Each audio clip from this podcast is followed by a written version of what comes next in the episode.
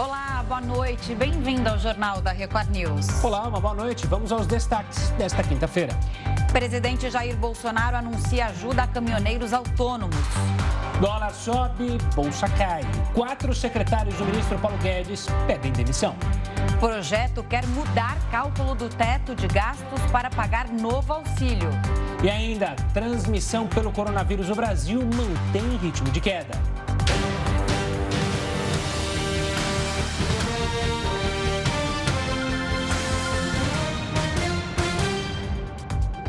O presidente Jair Bolsonaro afirmou hoje que o governo vai pagar um auxílio a 750 mil caminhoneiros autônomos para compensar a alta dos preços do diesel.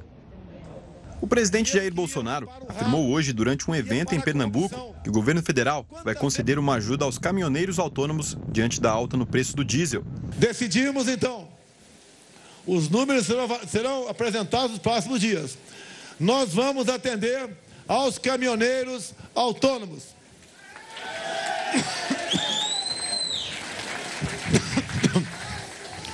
em torno de 750 mil caminhoneiros receberão uma ajuda para compensar o aumento do diesel. O valor estudado gira em torno de 400 a 500 reais por profissional. Essa ajuda financeira seria usada para compensar o aumento do diesel e custear parte do combustível usado pelos caminhoneiros. A intenção é que o auxílio já seja pago a partir de novembro. O projeto quer mudar cálculo do teto de gastos para pagar o Auxílio Brasil. A gente te explica daqui a pouquinho. O Jornal da Record News volta já já. O Jornal da Record News está de volta e quatro secretários pediram demissão do Ministério da Economia. Dois eram os principais assessores do ministro Paulo Guedes todos ligados à área orçamentária. A gente vai a Brasília conversar com o Alessandro Saturno. Saturno, ótima noite para você, né? Já está falando redundante, já está sendo redundante falar que correria aí em Brasília, dia quente. Mas, enfim, o eventual furo no teto de gastos do governo federal provocou essas demissões. Qual é a repercussão aí? Já há substitutos para esses cargos? Olá, Camila. Boa noite para você, para o Gustavo e a todos que nos assistem. Bom, neste momento nós estamos aqui em frente ao Ministério da Economia. Mais cedo, nós chegamos a, a uns 20 minutos e nós tínhamos uma visão aqui do quinto andar, que é onde fica o gabinete do ministro Paulo Guedes. O gabinete estava com as luzes apagadas e de repente acendeu. E realmente o carro oficial dele estava aqui. Então toda a imprensa veio para a entrada do Ministério da Economia para esperar uma fala do ministro, até porque até o momento tanto o ministro como o presidente Jair Bolsonaro não se pronunciaram sobre essas baixas aqui no Ministério da Economia. Mas, ao que tudo indica, os veículos oficiais que ficam aqui na frente geralmente pegam o ministro da Economia logo na saída aqui dessa portaria onde nós estamos. Eles saíram e foram em direção à garagem. Possivelmente ele já deixou o ministério, não quis falar com a imprensa. O presidente Jair Bolsonaro também chegou a Brasília e já foi para o Palácio da Alvorada. Agora, sendo mais objetivo e respondendo a sua pergunta, Camila, é, esses, essas quatro baixas, né, esses secretários que ficam aqui no Ministério da Economia, eles continuam nos cargos até que ocorra a transição. Então, eles vão continuar despachando até que ocorra essa transição. Ó, quem teve os nomes que saíram do Ministério da Economia? O secretário de Tesouro e Orçamento, Bruno Funchal, muito presente nas entrevistas coletivas, sempre explicava e dava alguns bastidores até a tomada de decisão de, de de, várias, é, várias decisões que o governo tomava. Então, quando a gente vinha aqui à coletiva, ele sempre estava aí bem solícito explicando. O secretário do Tesouro Nacional, Jefferson Bittencourt, a secretária especial adjunta de Tesouro e Orçamento, Gildenora Dantas, e o secretário adjunto de Tesouro Nacional, Rafael Araújo. Tanto Funchal como Bittencourt, que ocupavam cargos mais altos, eles agradeceram ao ministro da Economia, por meio de uma nota, a oportunidade né, de participar é, dessa, desse esse processo de institucionalização da parte fiscal do país. Agora repercutiu muito e segue repercutindo justamente por conta dessa decisão do governo de manter o auxílio emergencial, o Auxílio Brasil, que vai substituir o Bolsa Família e também o auxílio emergencial no valor de 400 reais. O ministro Paulo Guedes chegou a dizer que as duas alternativas que tinham eram exceder, ou no, no caso, colocar esse valor, né, mais de 40 bilhões de reais, é, fora do teto de gastos, ou simplesmente criar uma nova regra para justamente tentar manter esse valor. Agora vamos um pouquinho falar dos bastidores dessa questão da, da demissão, né, desse, dessas baixas aqui no Ministério da Economia. Justamente o que venceu lá na, no Congresso para poder manter esses 400 reais, que foi um anúncio também feito pelo ministro Roma, para manter os 400 reais, foi a ala política do governo. Né? Já essa área fiscal e técnica do governo não queria, porque isso é um risco muito grande de bater, passar do teto de gastos, o que não pode. Né? E, inclusive, essa decisão do governo de manter esses 400 reais para esse auxílio tem provocado muito movimento no mercado, porque é, o mercado fica de olho nessas atitudes do governo, né? justamente pensando, é, a exemplo do que a gente viu na Argentina e em outros países, a possibilidade de calote, de tantas outras coisas. Então, uma decisão né, de, de, de um valor do auxílio movimenta bastante. E isso agora é que os parlamentares também querem ouvir né, do presidente e do ministro da Economia por que, que esses secretários saíram. Então, a gente está esperando ainda essa movimentação. Por enquanto, é basicamente isso. Portaria, ninguém fala. Lá no Palácio do Planalto e da Alvorada, também ninguém falou. Camilo e Gustavo. Saturno, uma boa noite da minha parte também. Você falou na questão política e a questão política segue trabalhando, vamos dizer assim, no Congresso. Na final, a comissão especial aprovou o texto base da PEC dos precatórios. Eu queria saber de você o que, que prevê a proposta e ela está muito ligada a tudo que aconteceu hoje aí é, na área econômica de Brasília, né? Exatamente. Essa PEC dos precatórios, ela é justamente um pedido do governo para poder bancar o Auxílio Brasil. E essa PEC ela foi encaminhada ao Congresso na, na tentativa de postergar o pagamento dos precatórios. O que, que são os precatórios? É uma garantia de quem, de quem tem uma dívida com o Estado, seja União, os entes federados, o Estado, município, de receber ou essa dívida, né? Eu entrei com uma ação, por exemplo, na justiça contra a fazenda pública e eu recebo não em dinheiro, mas em sim em precatórios. Então a ideia do governo é manter é, essas dívidas, postergar o pagamento dessas dívidas para aí sim garantir é, esse benefício no valor de 400 reais. Então a gente está notando aí que essa ideia do governo de passar dos atuais 190 reais, né, o benefício para cerca de 400 reais tem movimentado e muito, principalmente aqui no Ministério da Economia.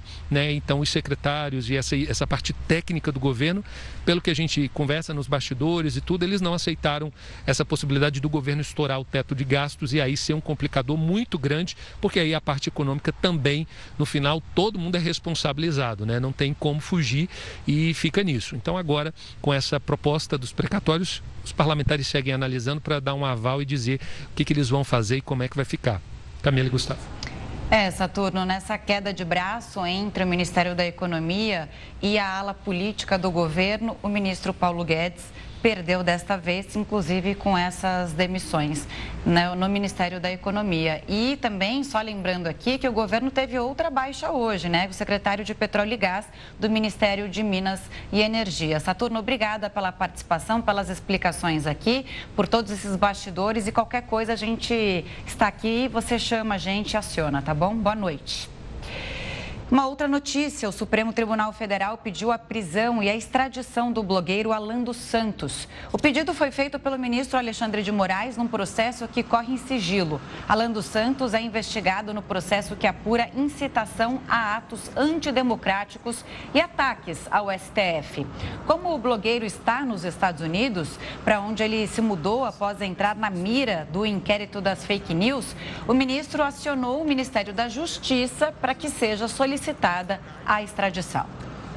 Olha, enquanto o valor da gasolina não para de subir, a agência que regula o setor anunciou recorde na produção de petróleo e gás no pré-sal. De acordo com a Agência Nacional do Petróleo, em setembro foram retirados 2 milhões 850 mil barris de óleo por dia do pré-sal, 74% do total do Brasil. É a maior produção mensal até hoje, tanto em termos absolutos quanto em percentual de participação.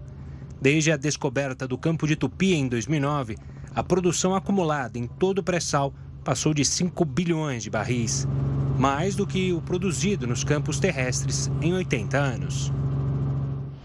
E o governo federal quer mudar o cálculo, como a gente estava dizendo aqui, com o Alessandro Saturno, do teto de gastos para pagar o Auxílio Brasil. Essa mudança, né, Gustavo, abre espaço para despesas adicionais de mais de 83 bilhões de reais no ano que vem.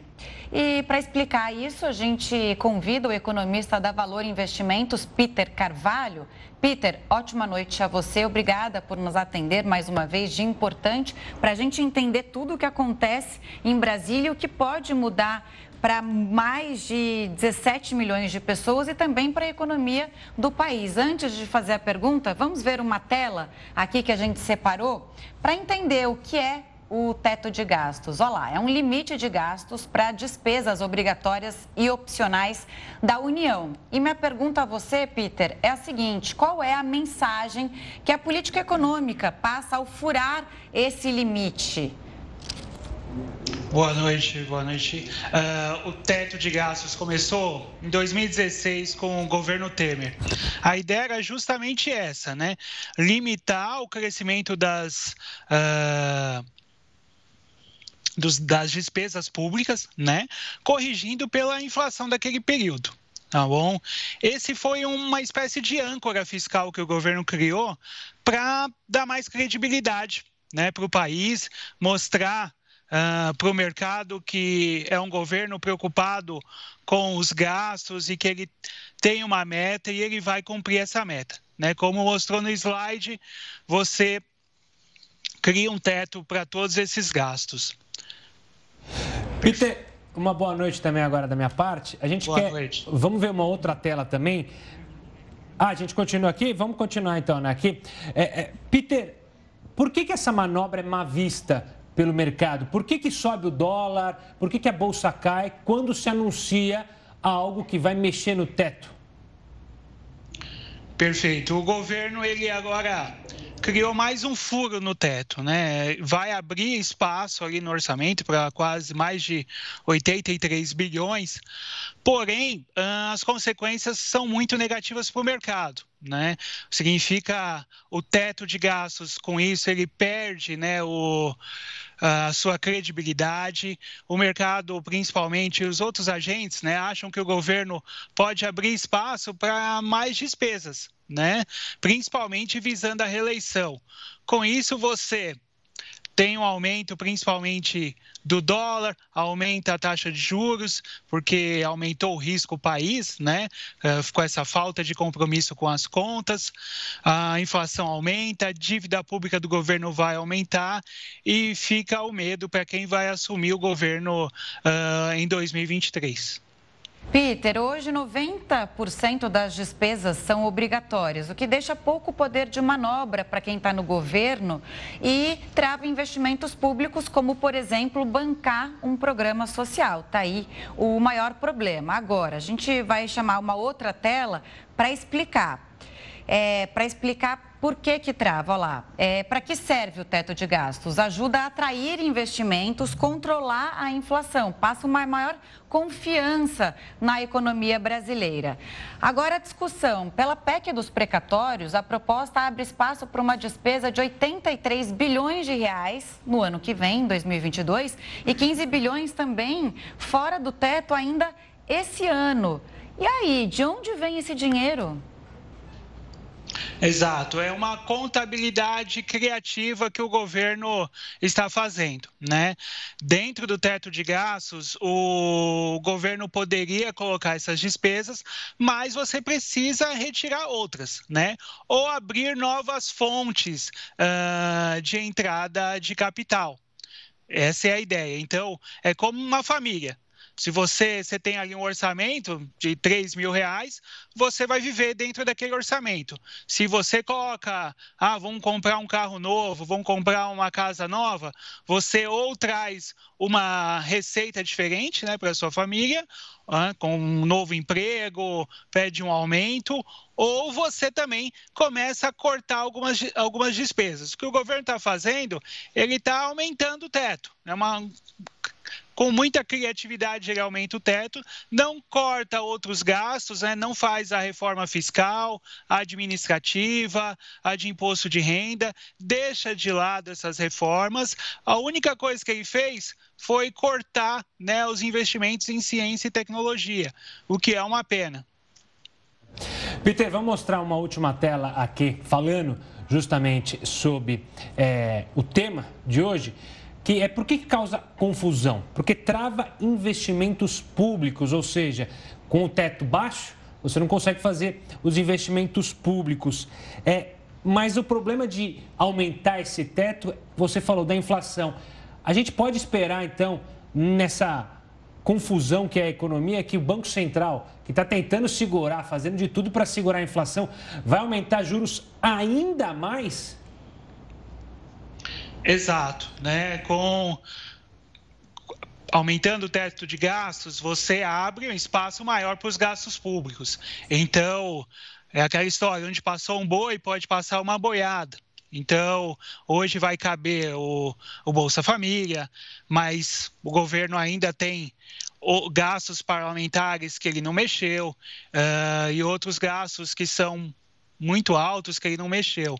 Então, o, teto de gastos ele foi justamente criado para isso, para conter os gastos públicos, evitar que governos fizessem gastos em excesso né, a ponto de quebrar o país, aumentar a dívida do país, uh, principalmente perto da eleição. Essa foi a ideia né, do, do projeto do teto de gastos.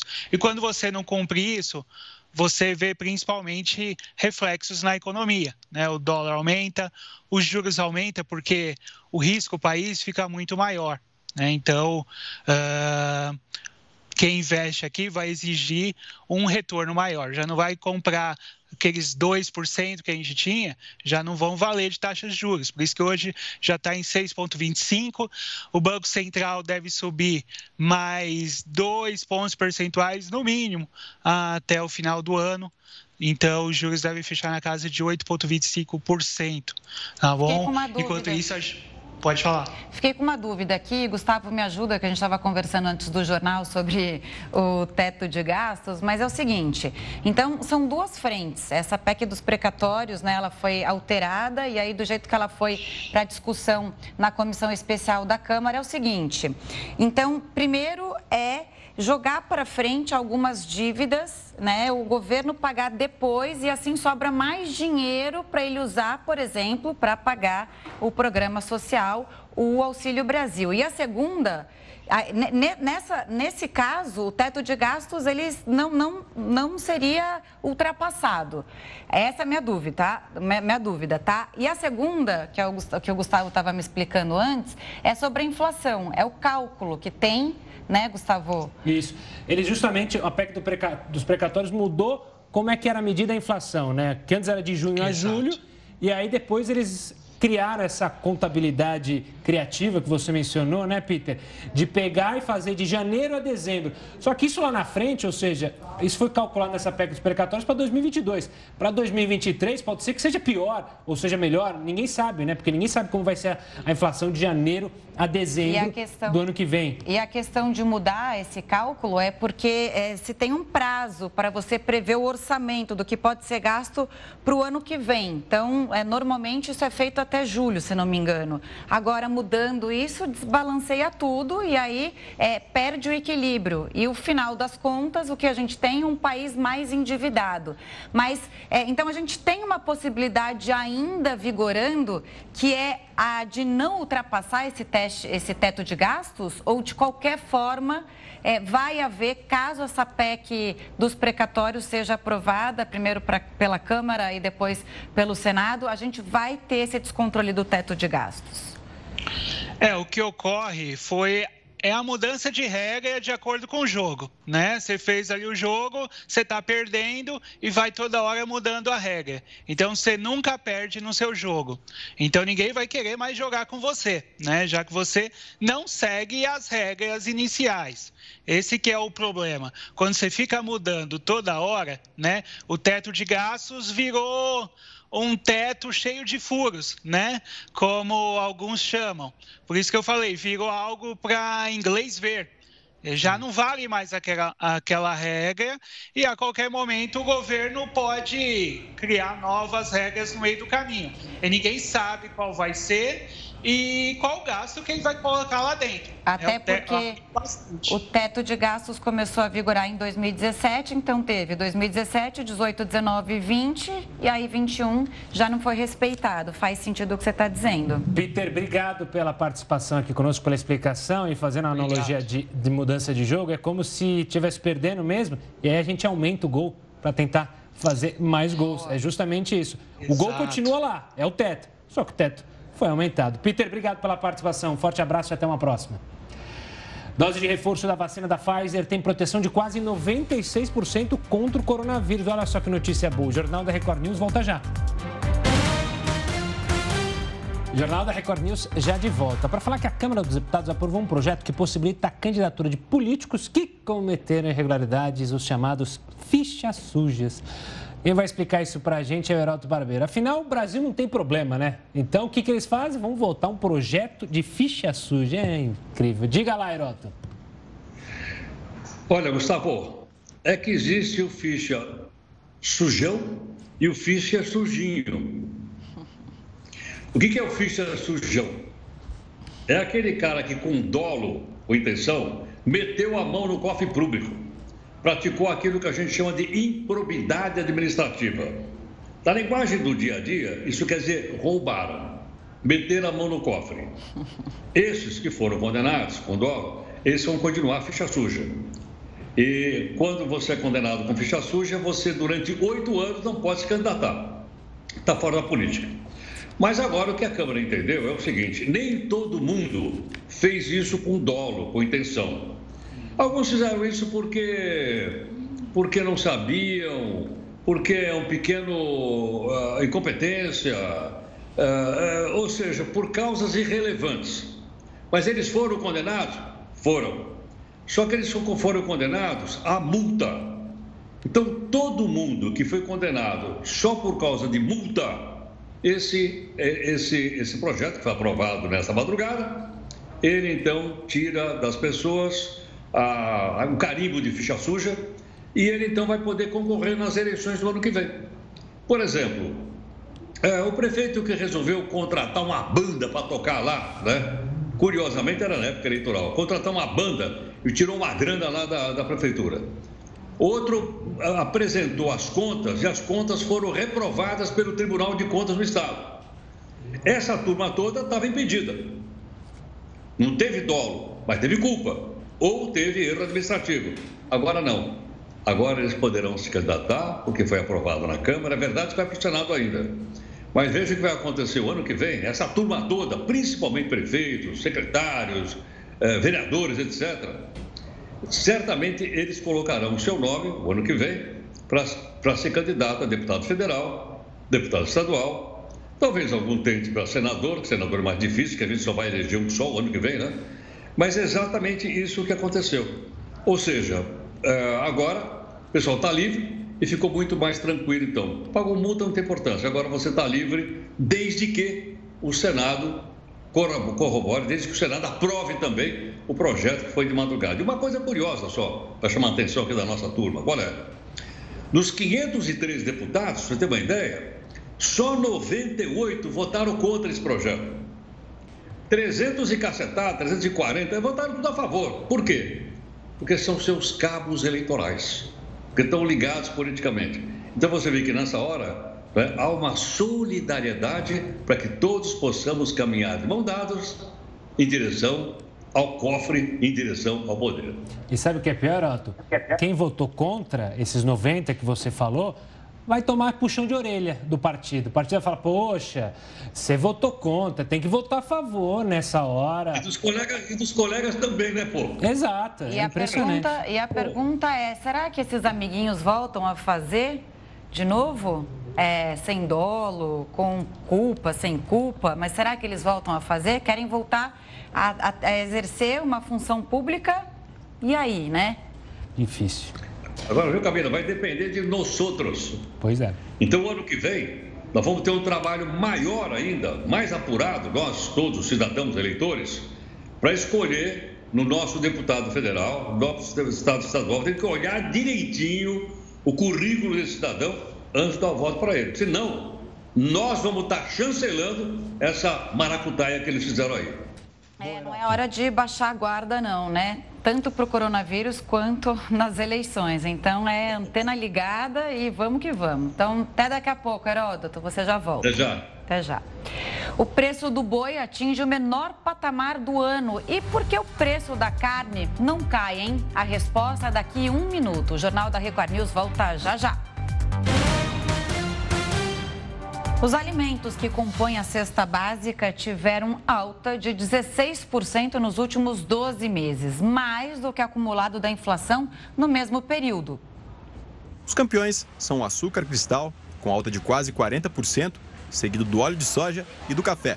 O aumento destes produtos se deve principalmente à alta do dólar, à valorização dos itens no mercado internacional durante a pandemia e ao impacto da estiagem na agricultura. Segundo o IBGE, a inflação acumulada nos últimos meses foi de aproximadamente 10%. A maior alta dos 13 alimentos da cesta básica foi em Curitiba, no Paraná, com quase 20%. Pera, vamos falar da carne, então, porque com o embargo das exportações para a China, que a gente falou ontem aqui no Jornal da Record, os preços de carnes bovinas, de frango e suína recuaram no atacado. Para entender essa situação, a gente conversa agora com a economista e médica veterinária Lídia Pimentel. Uma boa noite, Lídia. Eu queria começar primeiro com o embargo, justamente porque lá atrás a gente conversou, inclusive aqui com a senhora, é, e você mencionou que esses casos atípicos é, da vaca louca aqui no Brasil é, eram atípicos mesmo, não teriam importância, isso não ia é, atrapalhar a vida do pecuarista brasileiro. A gente pode dizer que o que está acontecendo então é uma crise diplomática entre China e Brasil, porque a carne, todo mundo já falou, olha, não tem risco. Beleza, a gente já sabe é, que isso não é uma zoonose, ou seja, não é uma doença que acometa o ser humano. Na verdade, é um problema degenerativo em decorrência da idade do animal. Isso ficou já bem esclarecido. A OIE é, já deu o caso como encerrado e ficamos aí de esclarecer para os nossos clientes internacionais, né, mandar toda a explicação, é, esclarecer para eles que estava tudo certo e aguardar o ok por parte deles. A gente teve sim algum problema diplomático aí envolvendo é, vários fatores, entre eles falta global de containers para embarcar carne. Esses containers já estavam agendados, estavam no Brasil, por isso que os uh, exportadores não não quiseram perder a oportunidade de embarcar. Outro motivo é que, pela falta dos containers, o tempo das viagens aumentou muito, né? E, além disso, a alta do frete marítimo também tem sido consecutiva e praticamente semanal. Então, pela incerteza do custo futuro, né? E pela incerteza de conseguir novamente o container lá na frente, é, que se considerou aí a interpretação brasileira do acordo comercial em que vigoraria a certificação da carne. A carne brasileira foi certificada até o dia 3 de setembro. Houve embarques de carne depois dessa data, mas com certificação anterior. Né? A gente processa a carne antes e embarca ela depois. Então, ela foi embarcada depois, né? com a certificação na data correta, mas os chineses acabaram contestando isso, não quiseram aceitar a mercadoria, quando ela chegou na China, né, ela não conseguiu ser despachada, oficialmente internacionalizada, passar pela aduana, é, e agora os dois governos estão conversando aí. Hoje houve reunião virtual entre o chanceler brasileiro e o chanceler chinês é, para tentar colocar os pingos nos is aí e ver onde ficou o ruído. Muitas vezes acontece, inclusive, erro, é, problemas de interpretação entre os acordos comerciais pela questão da tradução, porque às vezes uma palavrinha em chinês quer dizer, é, uma palavrinha em português ou em inglês quer dizer outras mil em chinês, enfim, em mandarim. É, e então a gente teve esse conflito aí que estamos tentando resolver e que tem trazido é, de maneira diferente do que aconteceu em 2019, que foi bem tranquilo, né? Agora, dessa vez, um pouco mais de turbulência para o mercado. Enquanto você falava, a gente via imagens de bois né, aqui é, no nosso jornal. Mas é, falando um pouco da, da, da, do comércio entre Brasil e China, a China importa quase metade do total do que é produzido em carnes do Brasil. Consequência disso, disso sobra bois aqui no país. Por que o preço da carne, então, não caiu para o consumidor ainda? Caiu muito pouco, mas não era para a carne estar tá mais barata? Por gentileza, me permita uma correção. Por Na favor. verdade, a China leva um pouquinho mais da metade de tudo que nós exportamos. Considerando toda a produção brasileira, a China leva mais ou menos 15%. Boa. Tá? Então, nós temos. Estão me ouvindo? Tô, não, falei boa, boa, boa. Obrigada, Obrigada. pela correção. Muito obrigada, achei que tivesse falha na conexão. Então, a carne bovina acaba tendo que retornar esses 15% para o mercado doméstico, tá? Uh, dentro desse fator, a gente já tem uma pressão no mercado doméstico. Tem algum tipo de promoção já que a gente pode observar no varejo. Mas a queda da carne no varejo, ela não deve acontecer de maneira consistente e nem persistente. Eu vou explicar por quê. Lá no começo, quando a gente sofreu, viu essa alta para o preço do boi gordo, que se iniciou no final de 2019, isso vem de todo um contexto de oferta de gado, um contexto cíclico de gado. Não vou entrar nesse mérito aqui, mas vocês têm que entender que commodities elas sofrem é, ciclos de preço. E a, a, o boi gordo, né, ele estava na sua fase de alta desse ciclo. Então, nesses momentos, há fortes reajustes para o preço do animal e, consequentemente, a carne vem ajustando na mesma, da mesma forma. Só que não necessariamente na mesma medida. Então, por incrível que pareça, o boi, a matéria-prima, ela subiu mais do que a carne no varejo. Por mais que a carne esteja cara, ela subiu menos do que o preço do boi. Então, o comércio varejista perdeu margem nessa operação, na operação de venda de carne. Agora, com a queda do boi gordo, depois desse problema de China, de a gente ter que realocar 15% da produção, é, grosso modo falando, de volta para o mercado doméstico, né? Agora a gente vê é, o preço do boi cair, o preço da matéria-prima cair, mas o varejo vai tentar recompor a margem desse produto. Então, muito provavelmente, ele vai cair, vai se. Muito provavelmente ele vai se estabilizar agora, mas ele vai cair menos ou vai cair muito pouco em relação ao que a gente gostaria e principalmente em relação aos preços do boi gordo e da carne no atacado. Lígia, ainda tentando pegar justamente essa linha é, de raciocínio que você trouxe para a gente e olhando para o futuro, você mesmo falou, né? É, a arte de criar um boi é, é, literalmente uma arte, né? Porque você pensa lá na frente, o boi gordo, você deixar o, o gado mais tempo no pasto ou não, enfim. Se essa crise com a China não for resolvida, já que ela tem se estendido, pode alterar ainda mais o preço da carne? A gente pode, da carne, a gente pode ter maiores alterações, seja para cima ou para baixo? É, tudo vai depender do consumidor, mas tudo indica também é, que nós estamos começando a chegar próximos de um piso. Por quê? Porque a operação é, de venda de carne no mercado doméstico estava muito ruim. A gente tem que lembrar que o Brasil vive recorde de desemprego, um cenário inflacionário novamente se formando, inflação dos últimos 12 meses do IPCA, né, o índice de preço ao consumidor amplo, já chegando próximo de 10%, né, ao redor de 10%.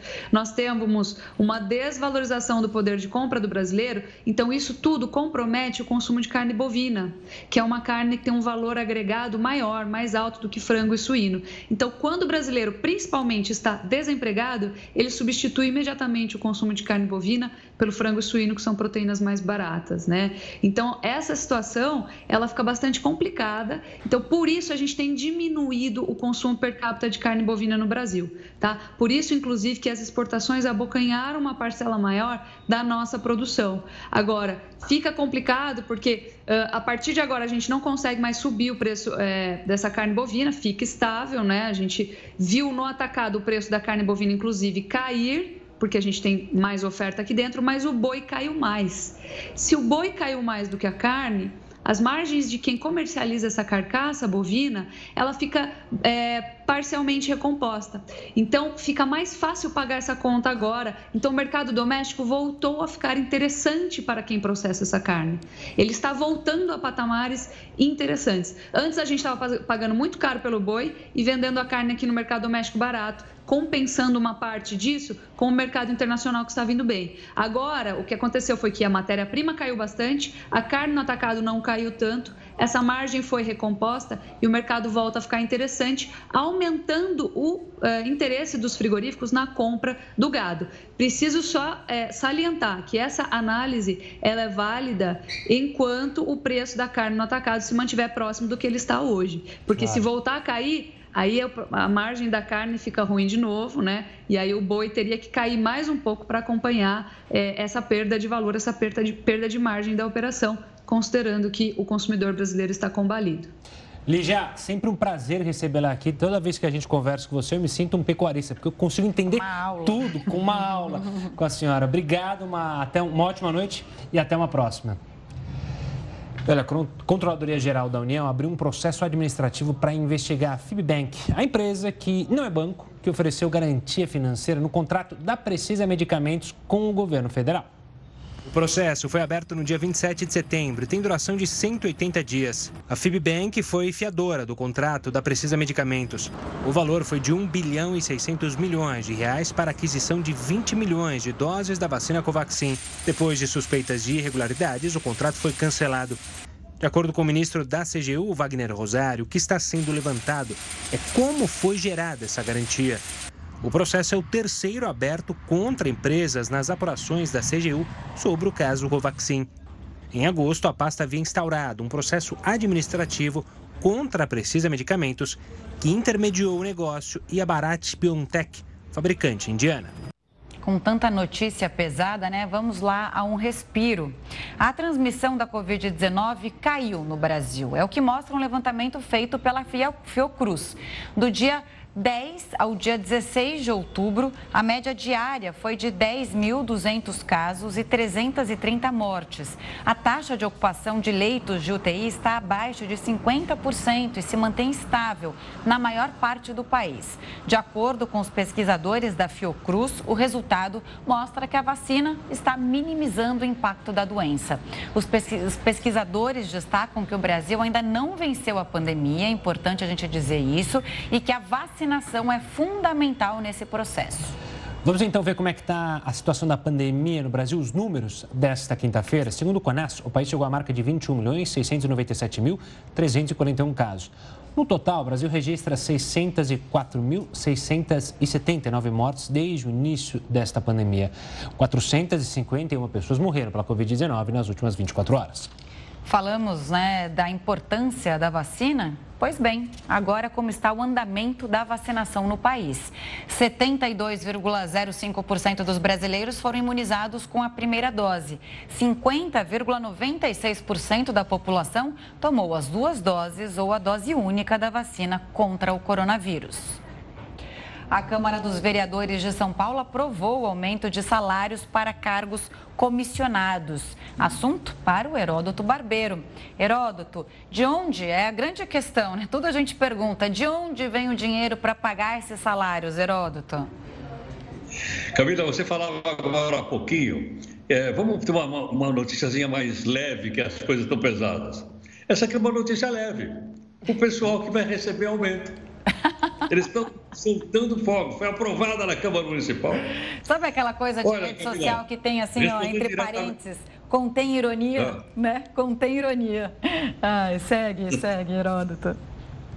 Olha, respondendo diretamente, vem de dois impostos que essas prefeituras arrecadam, no caso aqui é de São Paulo, do IPTU e vem também do ISS, que é o Imposto sobre Serviço. São os dois principais rendimentos da prefeitura. Agora é o seguinte, a gente acusa muito a iniciativa privada, dizer que eles pagam salário muito altos para a diretoria e muito baixo para o pessoal que trabalha, vamos dizer, no chão de fábrica, ou trabalha em coisas não tão, dizer, não, não na diretoria. Mas o mesmo acontece no setor público. Eu vou dar um exemplo aqui. Tem uma ideia é o seguinte: o funcionalismo público de São Paulo recebeu um aumento de salário de 5%. 5%. O pessoal recebeu. Portanto, abaixo da inflação desse ano. Agora é o seguinte: o que, que eles é, fizeram lá? Eles aprovaram o seguinte: subprefeito, chefe de gabinete e secretários adjuntos, todos eles tiveram aumento de salário. Muito pouco você pode avaliar. Por exemplo, subprefeito, hoje ele ganha 19, apenas 19 mil reais. Vai passar a receber 26 mil reais, aumento 37,5%. O funcionário, 5%. Para esse cargo, 37. Outro aqui, chefe de gabinete. Eu não sei para que você tem chefe de gabinete. Vai ter chefe de gabinete. O chefe de gabinete que atualmente ganha apenas 17 mil reais, vai passar a receber 21 mil reais. Aumento 22%. Outra coisa, secretário adjunto. Já tem um secretário?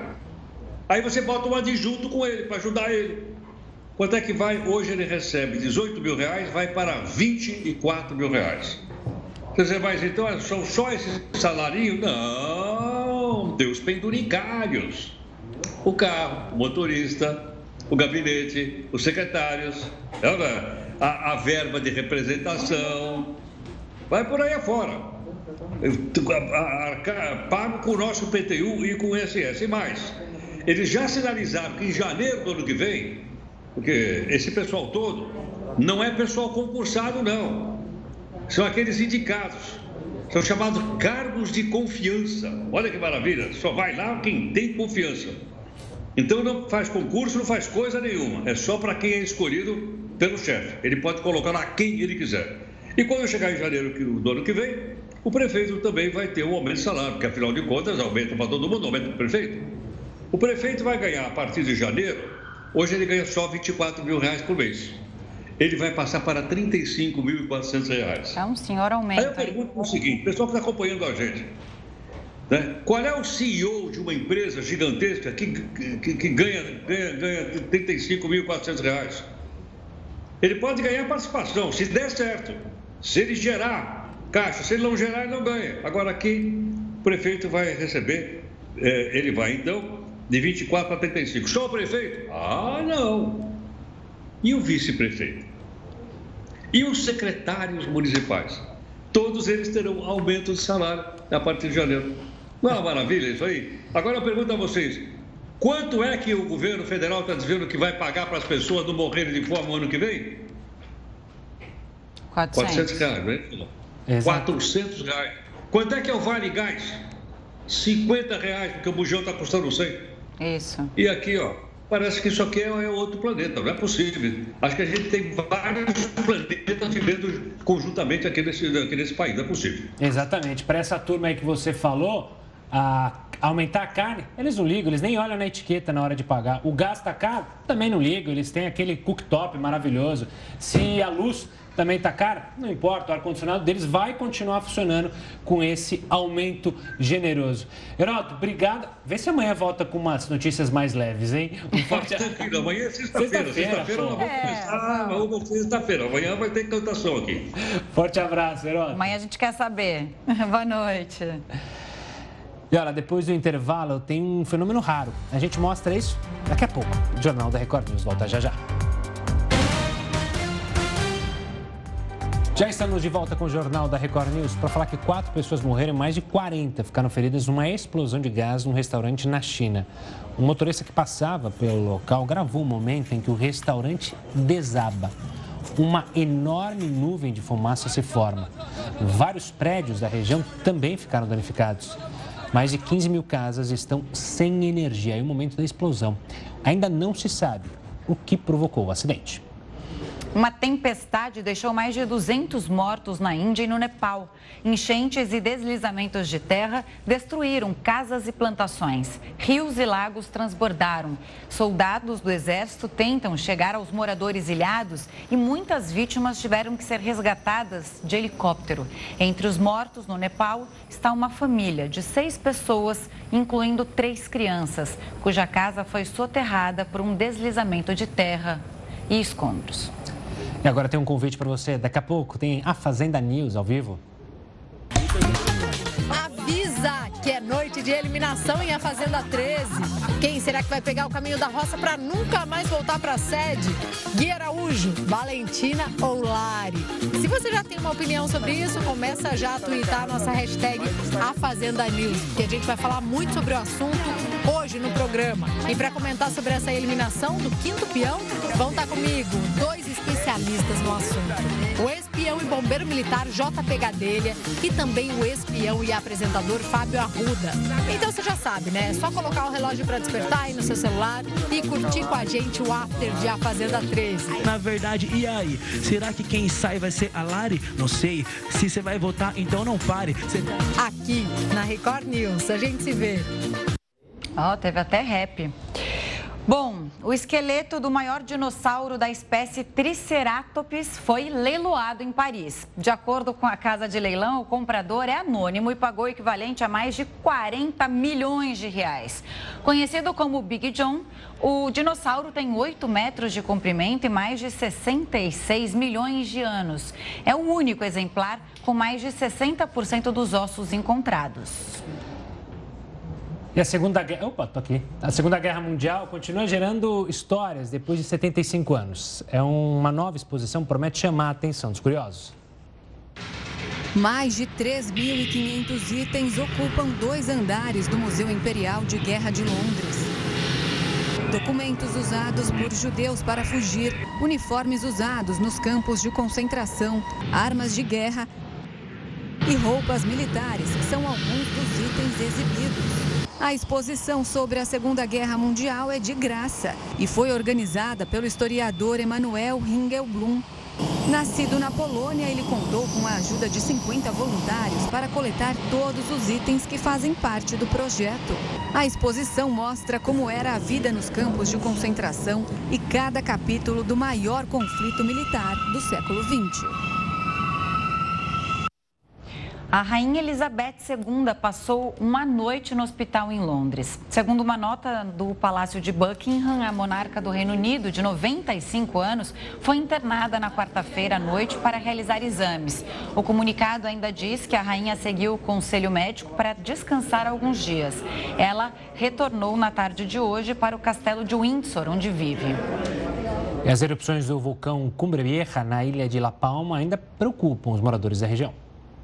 O vulcão começou a expelir lava pela cratera no dia 19 de setembro e segue numa intensa atividade depois de quase um mês. Cerca de 7.500 pessoas tiveram que deixar as casas. O rio de rocha derretida continua invadindo as ruas e estradas. Até agora, o Cumbre Vieja danificou, então derreteu cerca de 2 mil edifícios e já cobriu mais de 866 hectares, o equivalente a 1.200 campos de futebol. Os cientistas dizem que a erupção pode durar até três meses.